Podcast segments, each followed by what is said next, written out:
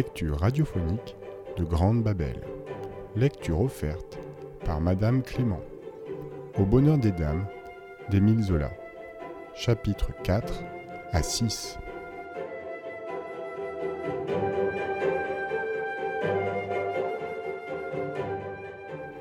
Cette grande mise en vente eut lieu le lundi 10 octobre. Mouret avait tout organisé pour que le bonheur des dames, ce jour-là, offrit un spectacle féerique dans une débauche de couleurs et de marchandises propre à susciter la joie des clients et leur avidité à acheter. Des garçons en livrée vert clair avec des gilets jaunes rayés de rouge accueilleraient rangés en file près de la porte les clientes.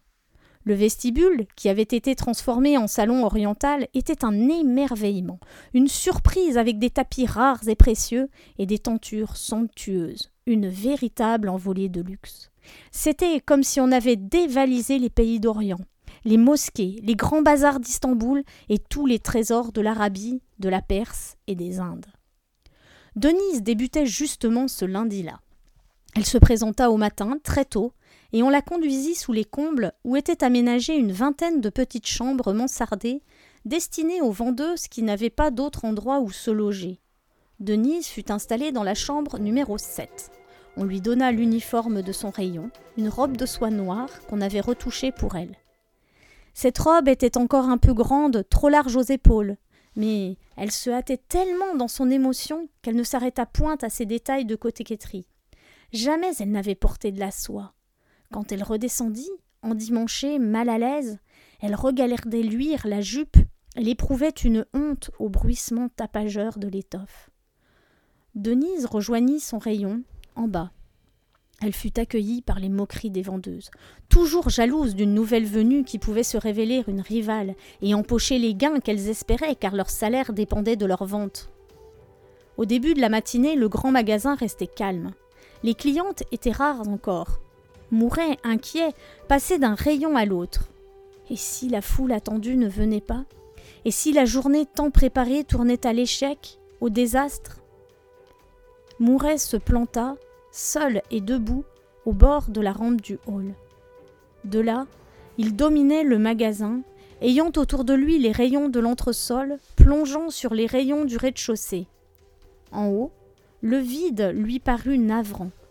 Aux dentelles, une vieille dame faisait fouiller tous les cartons sans rien acheter, tandis que trois vauriennes à la lingerie choisissaient longuement des cols à dix-huit sous.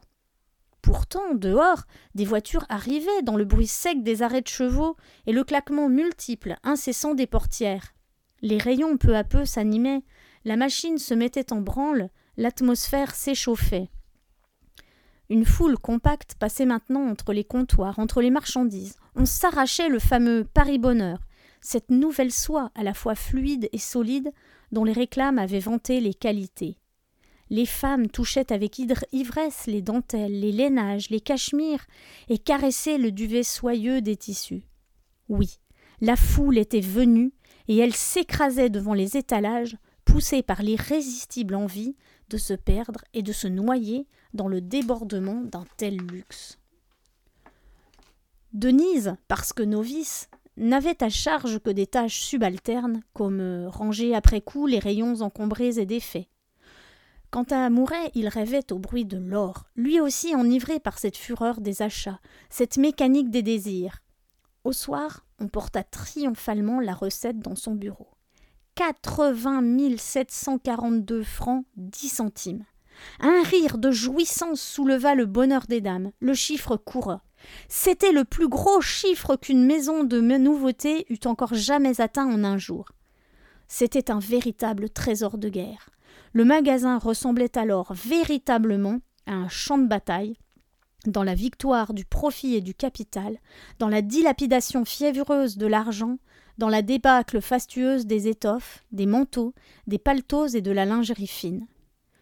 Le personnel, qui n'avait pas eu une seconde de répit et qui, bien entendu, n'avait pas le droit de s'asseoir ou de se reposer même un court instant, était brisé, jambes défaillantes, bras douloureux, têtes et coups raidis par l'effort du maintien.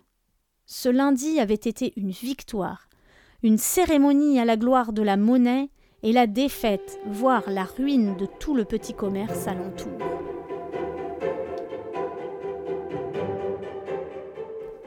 Les premiers mois de Denise au bonheur des dames furent difficiles. Le travail était épuisant. Et, de plus, elle devait subir quotidiennement les remarques méchantes et blessantes de ses camarades de rayon, qui la surnommaient la mal peignée ou tête de pioche, et qui la tenaient à l'écart. Mais Denise fit preuve d'un grand courage. Elle surmonta avec patience, douceur et dignité les douleurs physiques et les vexations.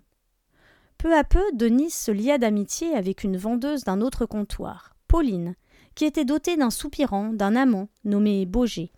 D'ailleurs, les vendeuses, le cœur souvent facile et ouvert au plein vent, étaient nombreuses à avoir comme Pauline un amoureux. Et c'était amusant de voir le soir, à la fermeture du magasin, une troupe d'hommes qui attendaient patiemment la sortie de ces demoiselles sur le trottoir devant les portes et les vitrines. On reconnaissait là des hommes en casquette, mais il y avait aussi des chapeaux, signe d'une plus grande distinction sociale, et parfois même un haut de forme, marque que la vendeuse avait été élue par un riche bourgeois qui pouvait l'entretenir et lui payer un petit nid douillet, un petit appartement aux murs tendus de roses et un large lit rebondi, gonflé de coussins accueillants. Le soir, Denise songeait ainsi en regardant ces demoiselles s'en aller avec leurs amants. Celles qui ne couchaient pas au bonheur des dames disparaissaient jusqu'au lendemain, rapportaient à leurs rayons l'odeur du dehors dans leurs jupes, tout un inconnu troublant. Pauline proposa à Denise de se joindre à elle et à son ami Boger pour un dimanche à la campagne du côté de Joinville, dans le cadre champêtre des bords de la Marne.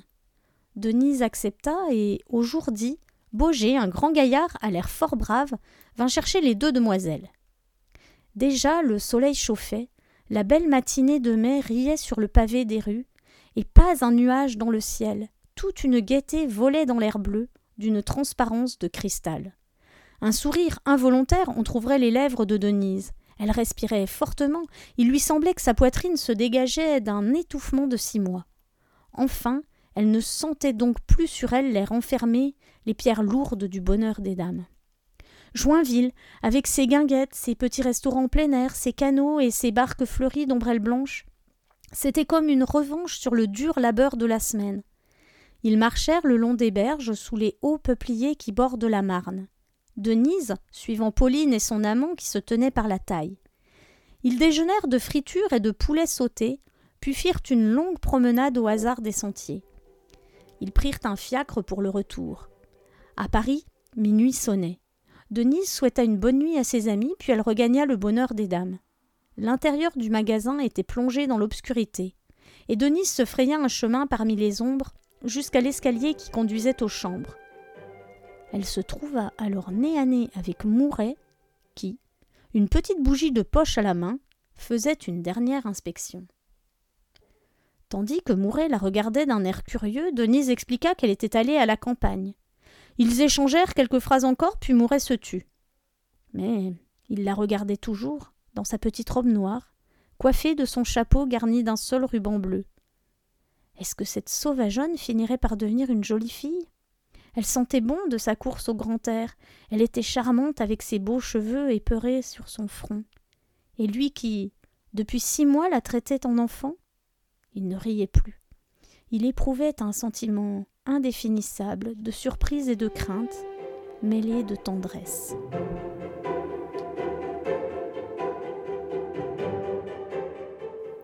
L'été arriva et avec lui arriva le vent de panique qui chaque année soufflait sur les employés du bonheur des dames.